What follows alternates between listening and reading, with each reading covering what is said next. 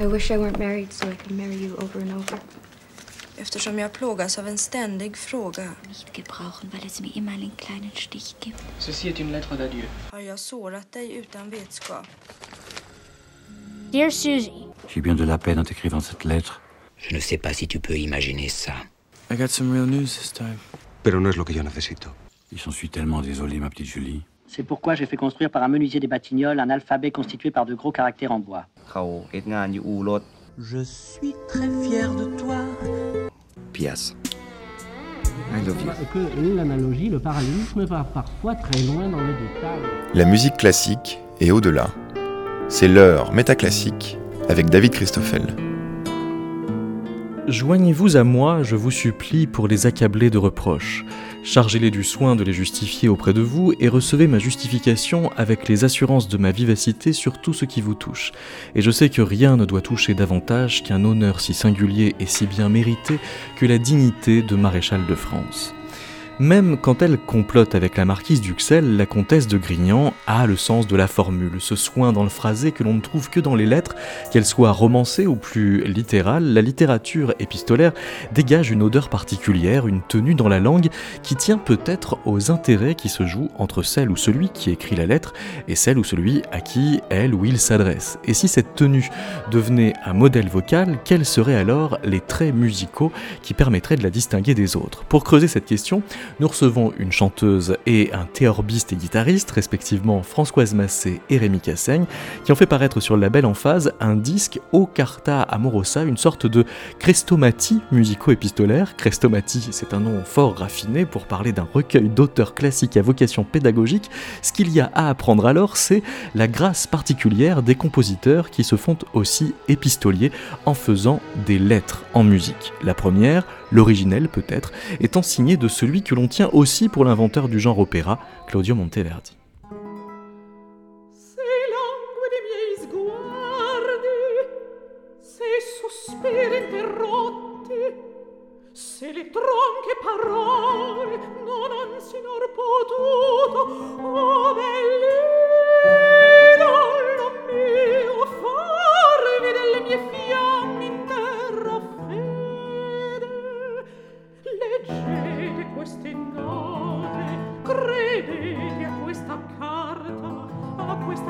in cui sotto forma d'inchiostro il cor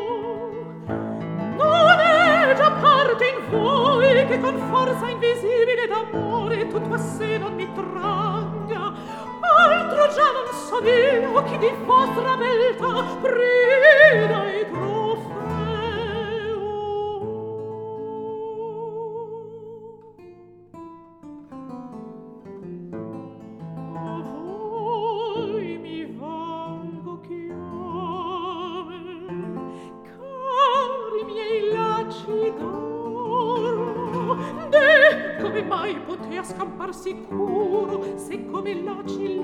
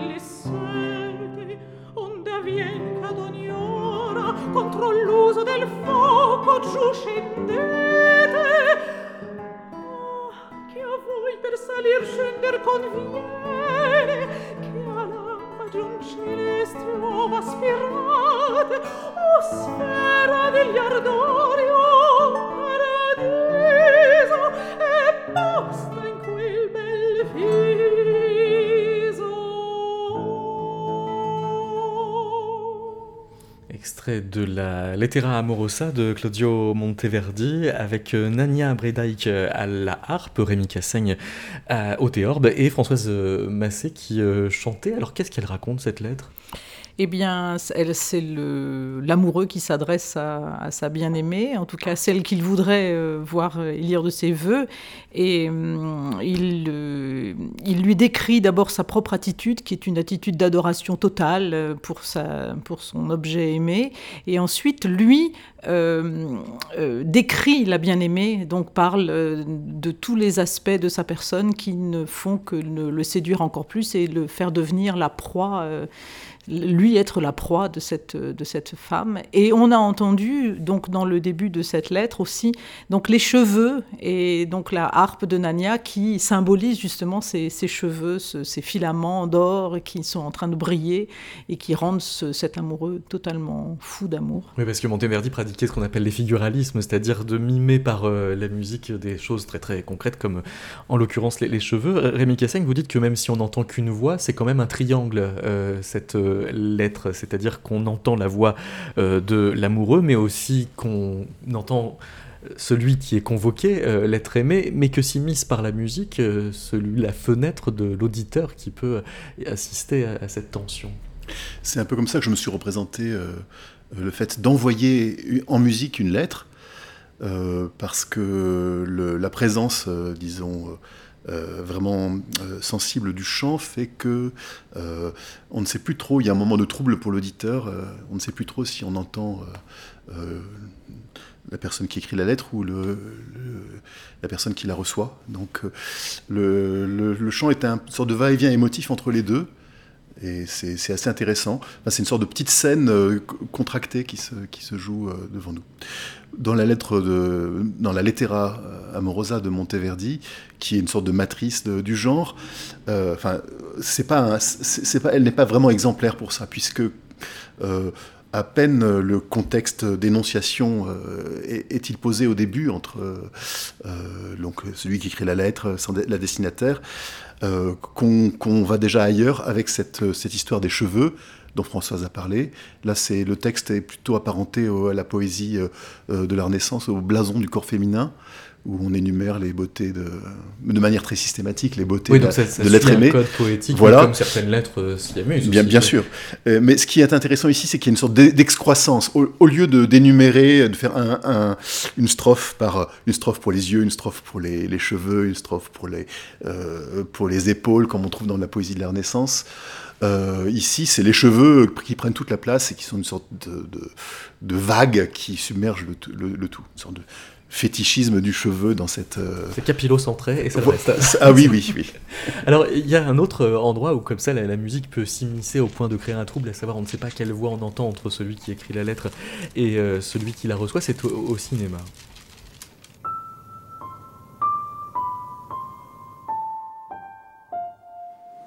Tu es la seule personne à qui j'écris.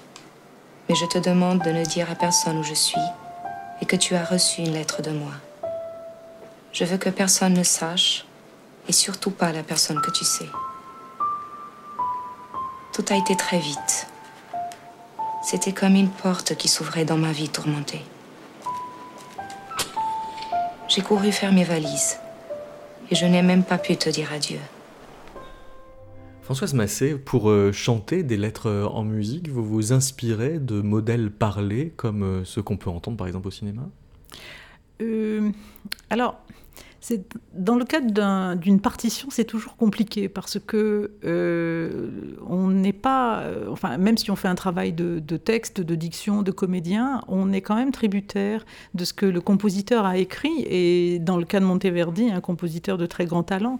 Donc mon travail, euh, après avoir essayé de, dire le texte le mieux possible, surtout dans une langue qui n'est pas ma langue maternelle, c'est d'essayer de, comprendre comment Monteverdi ou les autres compositeurs ont voulu les dire et les, les énoncer.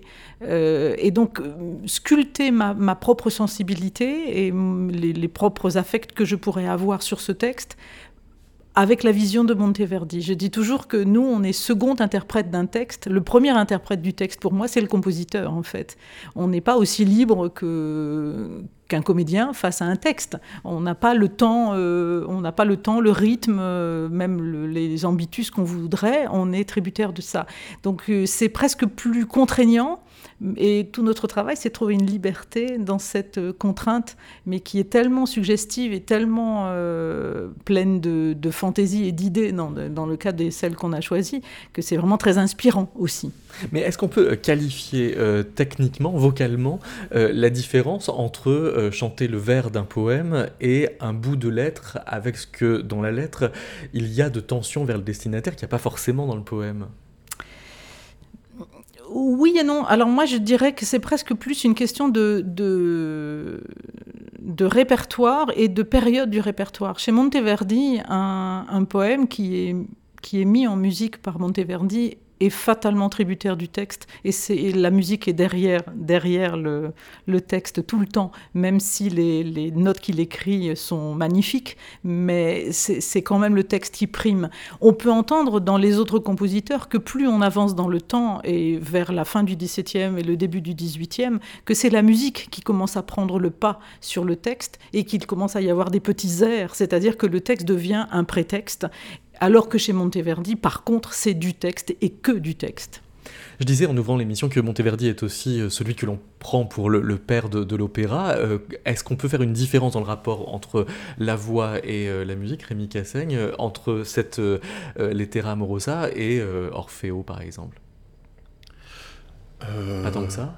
À vous entendre, Françoise Massé, non, en fait, c'est la même chose. Non, non, on, est, on est presque. Le Lamento d'Ariana, par exemple, c'est tout à fait le même type d'affect, de, même si on n'est pas dans une lettre, encore que Ariane s'adresse à Thésée. Et, donc, on pourrait presque dire que c'est écrit, puisque c'est quand même écrit. Donc, euh, voilà. Alors, je propose euh, un petit euh, exercice d'écoute qui va consister à vous écouter, Françoise Massé, interpréter extrait de ce disque, la première, ma première lettre de Cécile Chamin mais avant, euh, j'ai été prendre dans un autre de vos disques euh, un poème de Jules Verne mis en musique euh, par un autre Nantais qui était son voisin de palier à Paris, un certain Aristide Ignard. On est aussi à la fin du 19e siècle, sinon que là, on est dans un poème et pas dans une lettre.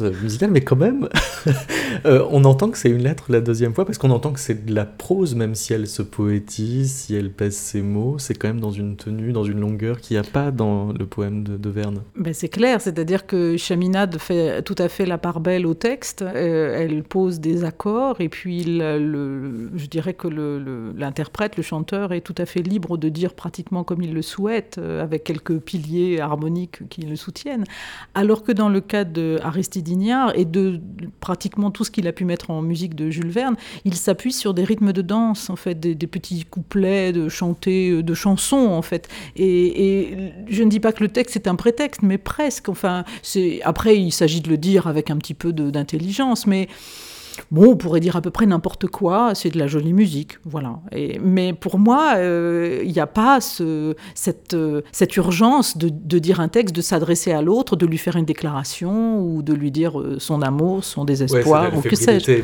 La fébrilité, on n'a pas la place pour ça. Ouais. J'essaye, j'essaye à certains moments, mais on est dans un tel carcan de musique qui ne laisse pas vraiment la place à à vraiment celui qui veut dire quelque chose ou enfin le, celui qui écrit la lettre? Alors on comprend bien pourquoi vous avez enregistré Chaminade, mais beaucoup moins pourquoi vous avez enregistré Aristidinia, sachant que vous étiez la première.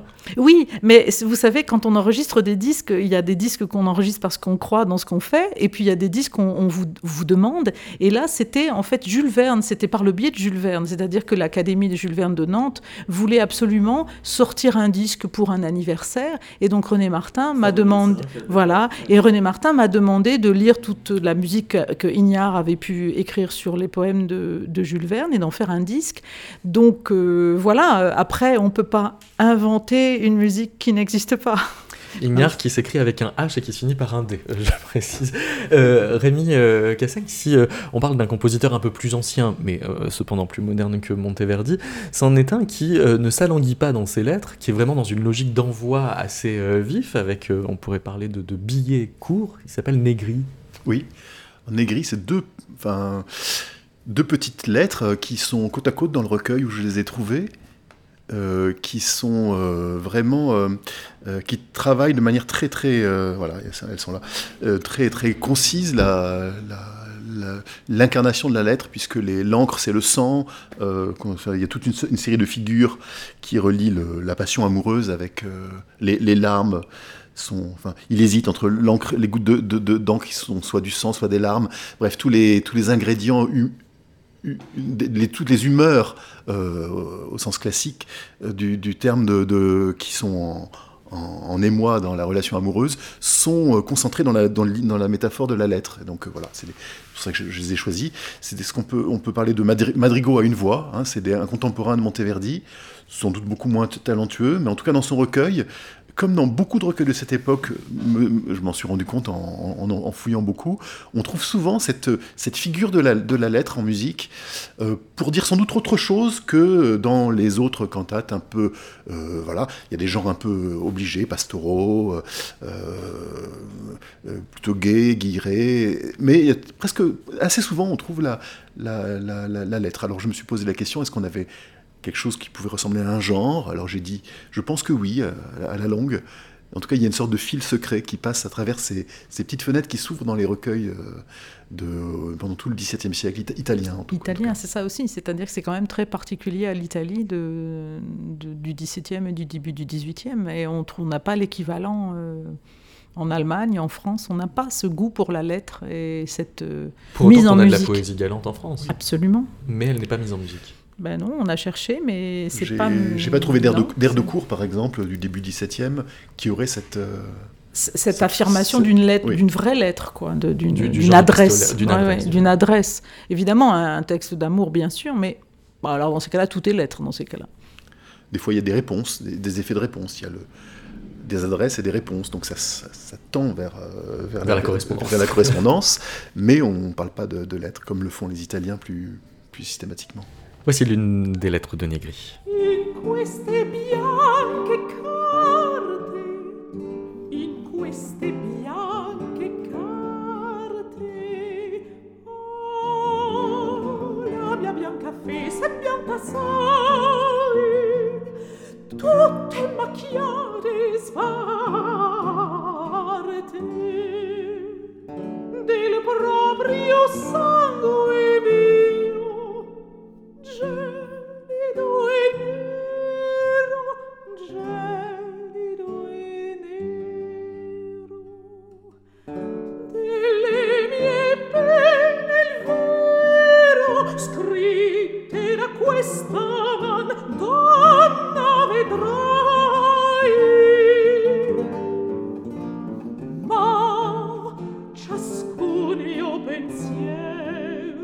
si pur d'amor le note intende il sai. Meglio negli occhi miei legger potrai. Meglio degli occhi miei legger potrai. Legger potrai.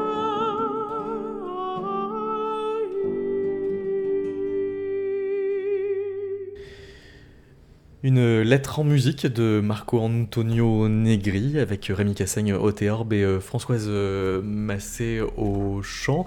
Si on avance un peu dans, le XVIIe siècle, on peut euh, arriver à Alessandro Stradella, que l'on trouve également dans votre disque enregistré au label En phase O Carta Amorosa. Qu'est-ce qu'il apporte, Alessandro Stradella Alors, Stradella, il apporte un peu de folie dans tout ça, un peu de, déjà de vocalité. C'est-à-dire qu'on a vraiment des moments où ce sont des petits airs, où on, reste et on redit plusieurs fois la même phrase, donc et, puis on, et puis on vocalise, c'est-à-dire là c'est le chanteur qui prend le pas sur le diseur. Euh, on a des petits moments de récit qui justifient, qui font avancer l'action, mais il y a des moments où tout d'un coup on le sent euh, euh, inspiré par des mots, par exemple les, le, le, tourment, etc. Tout d'un coup ça donne une une idée pas simplement de texte, mais de vocalité, de vocalise, de, d'énervement strictement euh, vocal, et, pas de simplement de dire le texte. Chez Monteverdi, il n'y a pas de vocalise du tout, parce que c'est pas ça qu'il recherche. Il recherche le, le mot. Ça lui viendrait même pas à l'idée de répéter deux fois la même phrase. Parce qu'il est respectueux du texte de fait.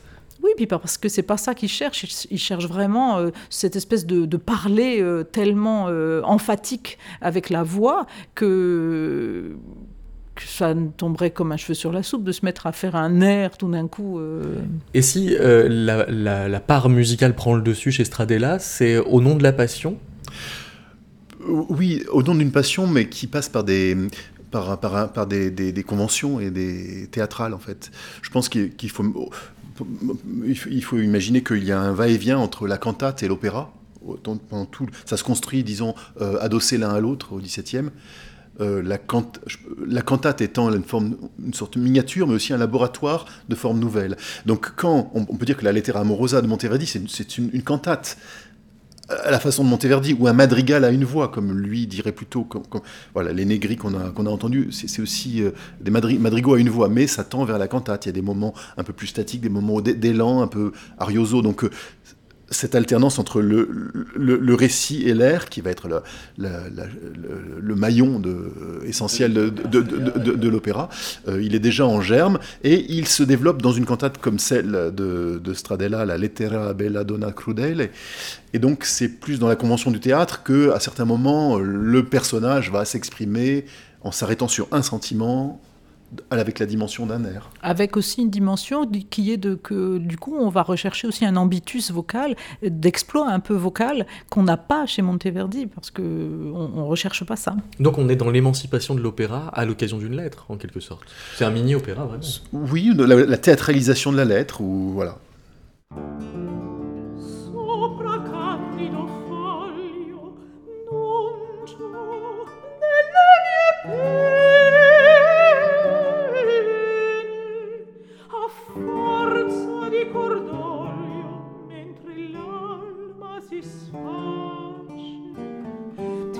scrive il cor. Te scrive il cor ciò che la lingua t'ha.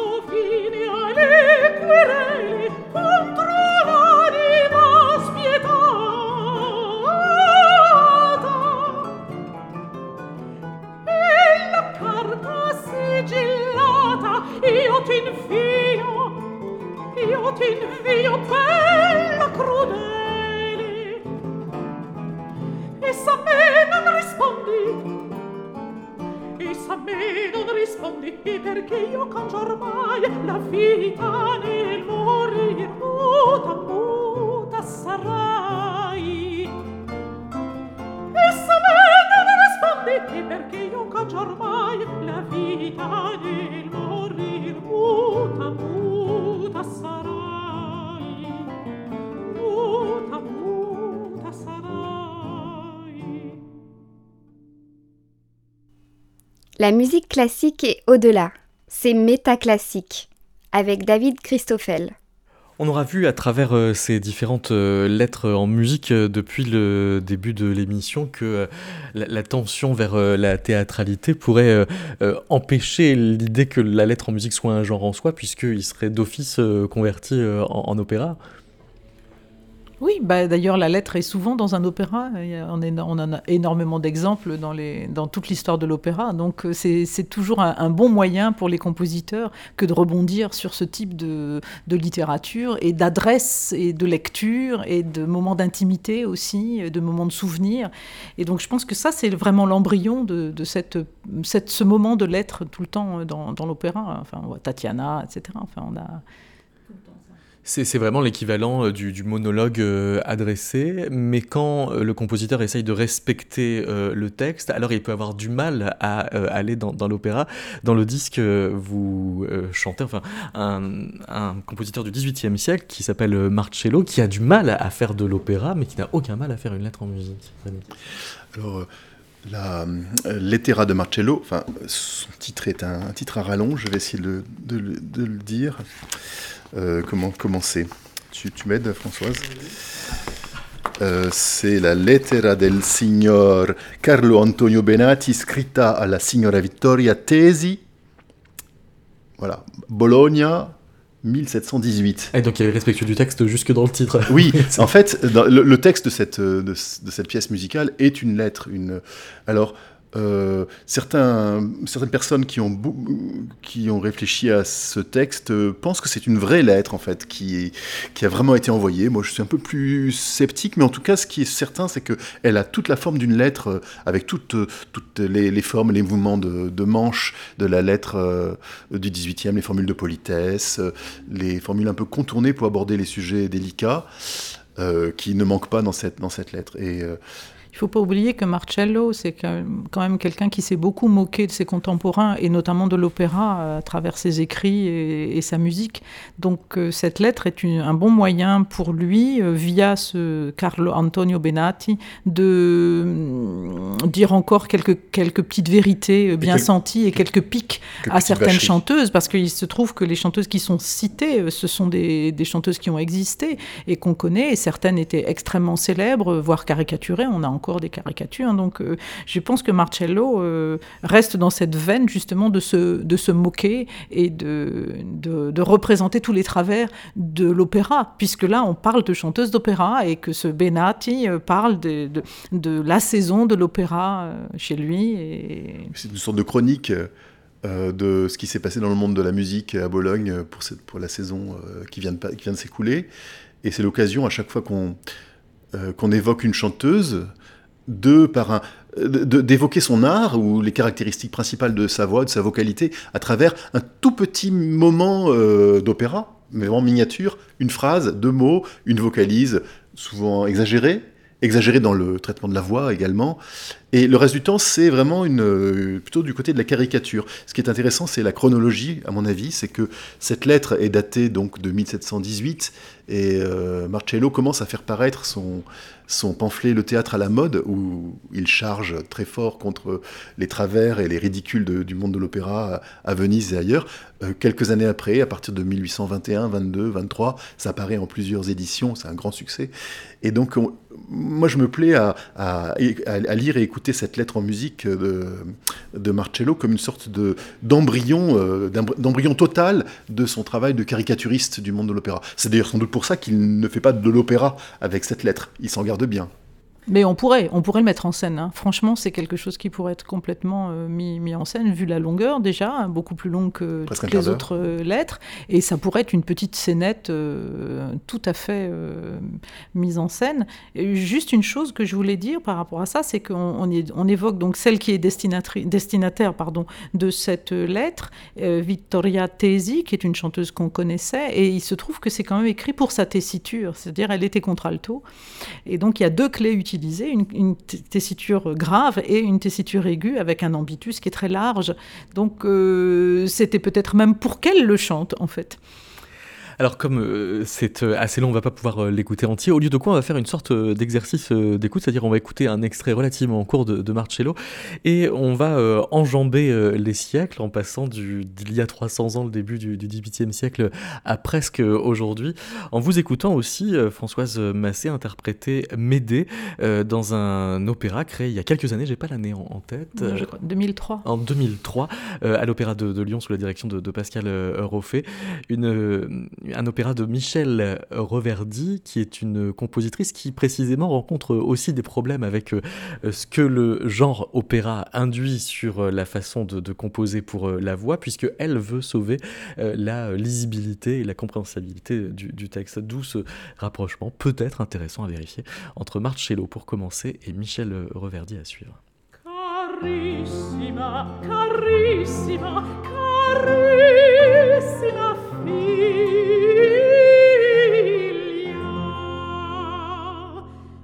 il 6 dicembre 1718 per causa delle mie applicazioni. E passate e presenti godo mala salute. Sono più giorni che non posso reggere la testa di, di sorta alcuna ma spero in Dio benedetto che con un poco di riposo mi rimetterò. A buon conto finì questa nostra domenica. L'ambrevire partì la notte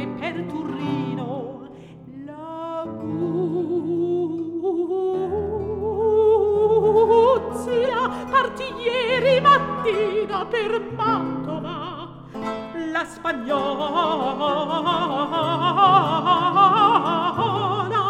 Parce anch'ella ieri mattina per Livorno. E questa sera partirà la corona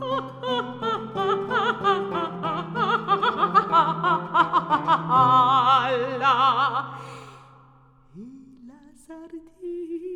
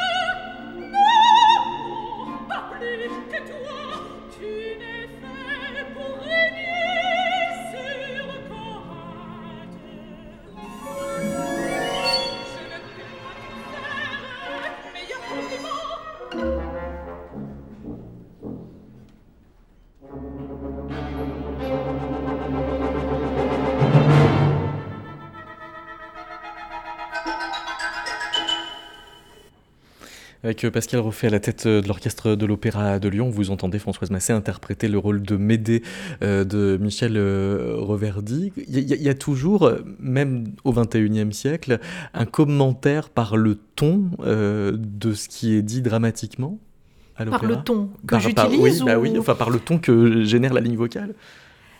Ah oui, c'est pas tout à fait la même chose, hein, Bah parce oui. que les interprètes ne- ne- n'utilisent pas forcément des, des couleurs vocales comme moi, je ne sais pas faire autrement, donc je le fais, et je le fais dans toute la musique, la preuve en est.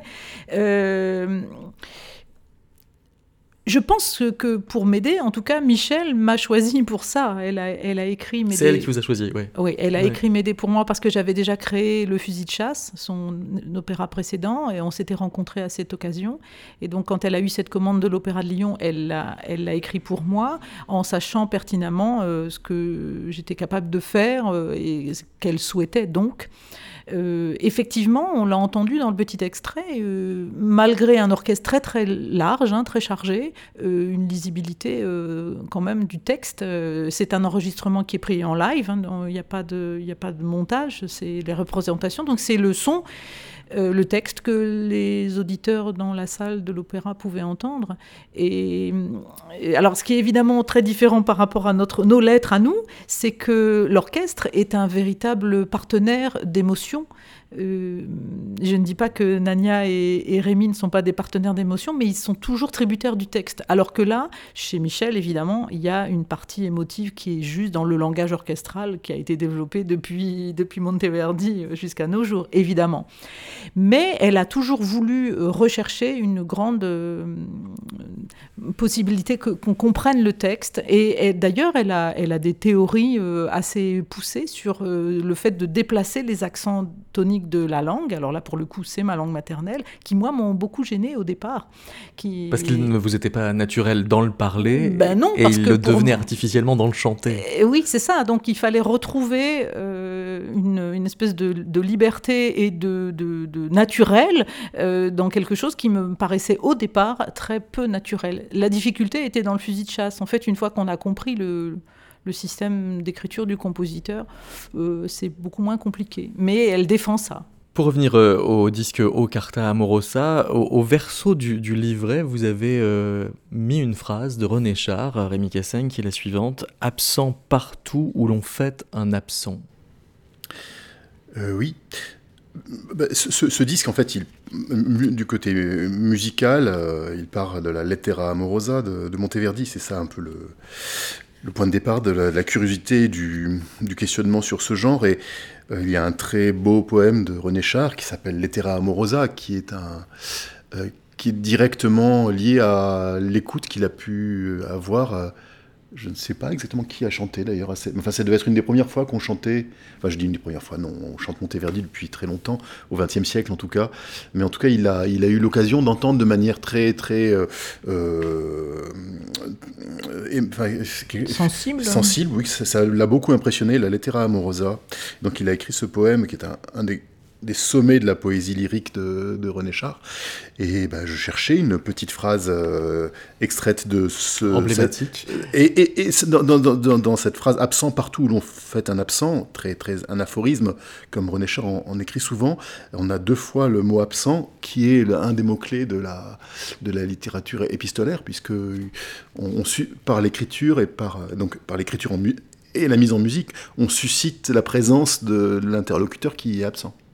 De même que l'absent donc ouvre et, ferme cette phrase, il ouvre et ferme euh, une lettre. Une lettre, absolument. Alors, il y a une petite euh, tradition dans, dans Métaclassique, c'est euh, qu'une question ressemble à une chronique et vous êtes adressée par Omer Corlet. Au Carta Morosa, Françoise Massé euh, ce qui m'a plu, c'est qu'après, il y a le sous-titre Lettre en musique, et nous, Français, on a tendance à, jouer beaucoup avec la lettre. D'abord, la lettre volée euh, pour Edgar Poe, euh, qui, joue, qui est toujours présente. La lettre au père de Kafka, évidemment. les lettres de Montmoulin, d'Alphonse Daudet, qui sont quand même pour nous dans notre culture. Et puis, il y a des lettres beaucoup plus conflictuelles qui sont les liaisons dangereuses, où là, il y a deux partenaires qui s'affrontent. Cette notion de, lettre euh, est aussi importante, la lettre à Guy que je crois que personne n'a mis en musique en France, euh, à ma mémoire, et qui est pourtant une grande référence dans, notre culture. Mais je viens sur cette notion aussi du roman épistolaire, qui est quand même à la fondation de, notre littérature, euh, du roman lui-même, et donc le domaine du roman comme une adresse à quelqu'un, comme une adresse peut-être au public, ou une adresse, mais ça passe pas par le public, puisque ça s'adresse toujours à quelqu'un, en fait, à euh, une personne. Et c'est cette espèce d'effet d'amplification euh, que, nous percevons, nous. Mais euh, je, suis venu à hum, quelque chose d'autre, en fait, à une lettre que j'avais vue dans une exposition sur les manuscrits de l'extrême exposés à la Bibliothèque nationale, et particulièrement un, un embastillé, un noble embastillé, et il y avait sa chemise, puisqu'il n'avait pas réussi à avoir du papier pour écrire, et donc il avait réussi à avoir une chemise. Et de cette chemise, il avait écrit sa missive, qu'on pouvait lire encore aujourd'hui, avec son sang. Le parcours, euh, je dirais presque c'est l'aspect euh, du baroque poussé peut-être à son extrême dans son mode d'expression et de rechercher à émouvoir euh, son, partenaire. On a vraiment un travail là, un exemple de, la rhétorique les plus parfaits euh, par l'objet choisi et la manière de le dire pour toucher émouvoir l'autre en face de lui. Et on voit bien que toutes les lettres que l'on a, la mise en voix, la mise en voix, c'est pour nous toucher. Il y a un effet de, rhétorique quand Carissimi prend cette lettre où le personnage écrit avec ses larmes, et on a envie de dire que ces larmes sont peut-être des larmes de sang. Mais oui, tout à fait, c'est ça. C'est-à-dire qu'effectivement, il y a un côté... Euh, mais ça, c'est le côté italien. Alors, euh, en France, on n'a pas, donc on l'a dit tout à l'heure, euh, au niveau des mises en musique, mais les Italiens vont, très très loin dans, les affects et dans le, déchirement intérieur que, cet amour, éventuellement, qui n'a pas de, réponse positive, euh, peut, susciter. Donc, effectivement, il y a un côté, déchiré, extraverti, qui convient très très bien à cette langue et à cette littérature musicale. Euh, oui, disons que ça reste euh, souvent dans les textes des lettres euh, italiennes. Cette, cette, incarnation par le sang versé au niveau de la, métaphore, mais souvent une métaphore, qui, une métaphore qui va au-delà de la convention mariniste ou pétrarchisante. Euh, par sa concentration, je pense encore en particulier à ces deux poèmes, euh, ces deux lettres en musique de Negri où on a tous ces éléments, euh, le sang, les larmes, l'encre, mais qui, se mélangent en quelques, mots. Et donc là, on, va un peu au-delà de la simple métaphore conventionnelle pour, pour dire quelque chose de vrai et d'incarné.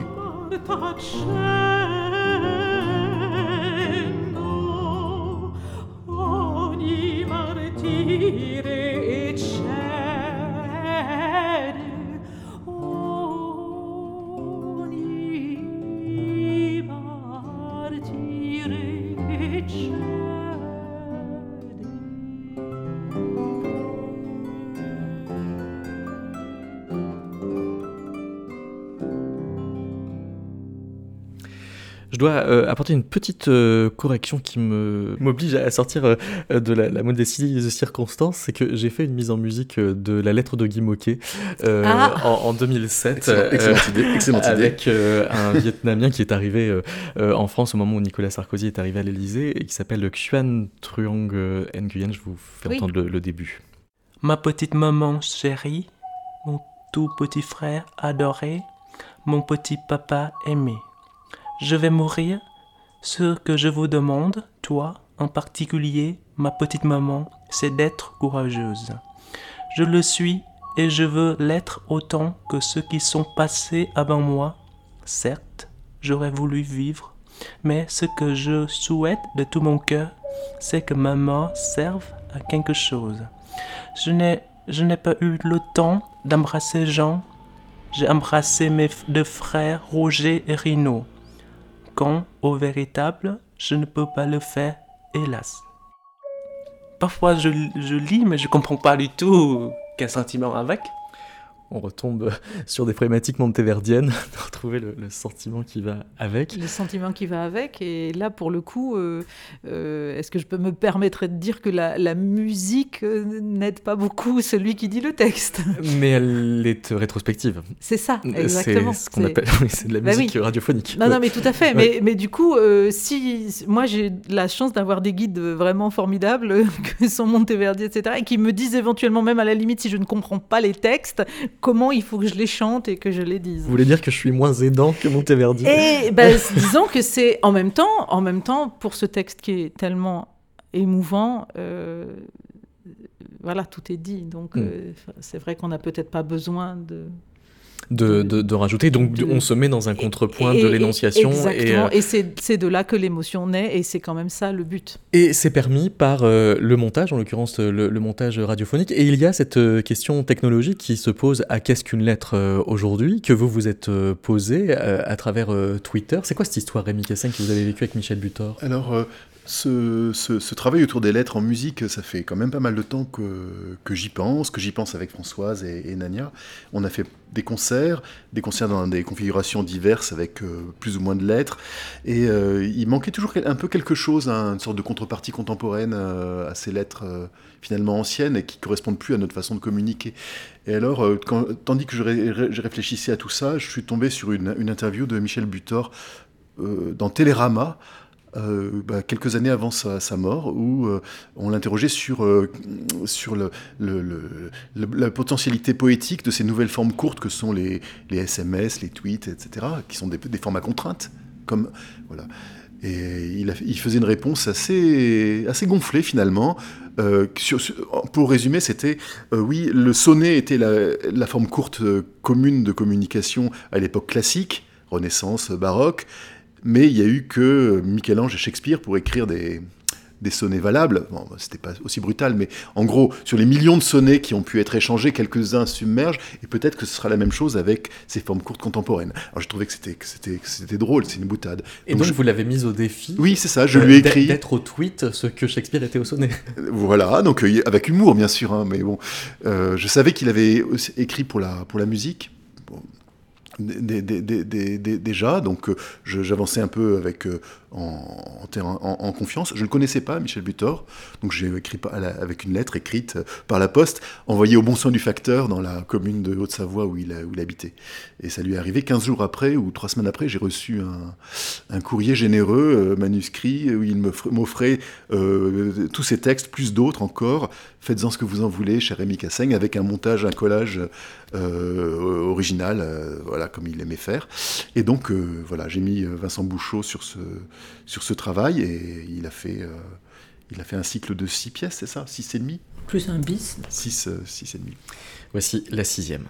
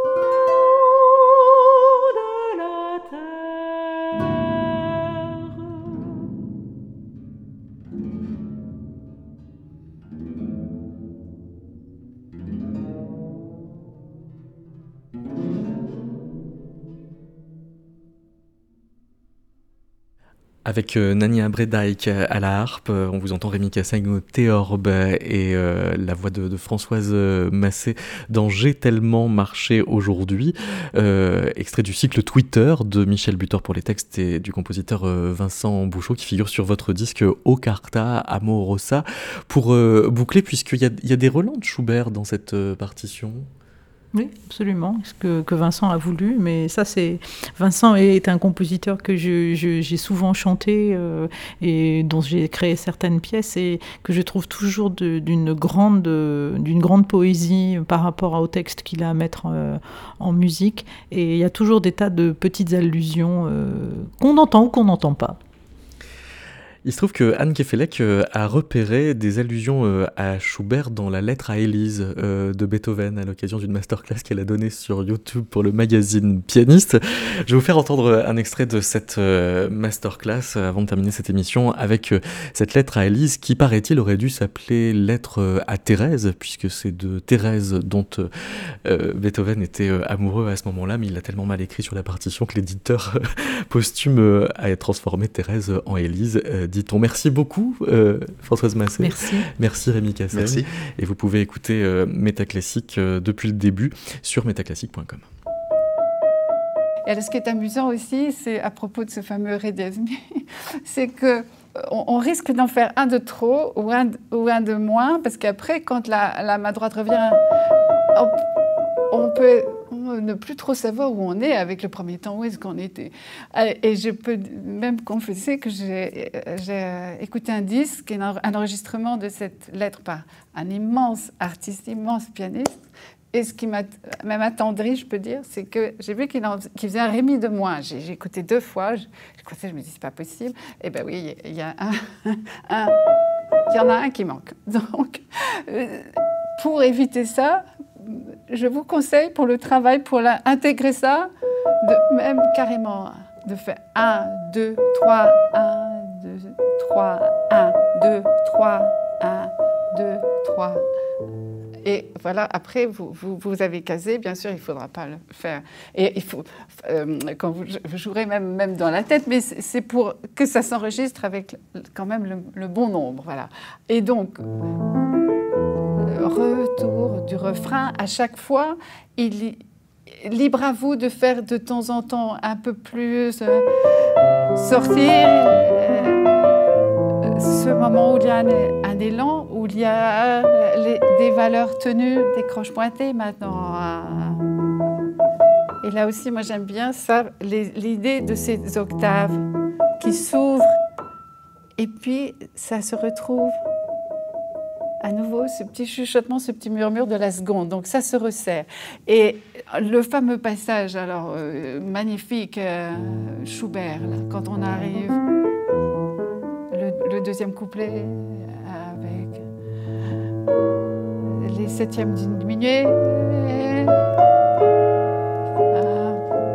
tellement chargé d'émotions, de, de, chagrin, on peut dire, mais ça reste évidemment très intime. Et bien faire, euh, au moment où on quitte les timbales, arrive une quinte.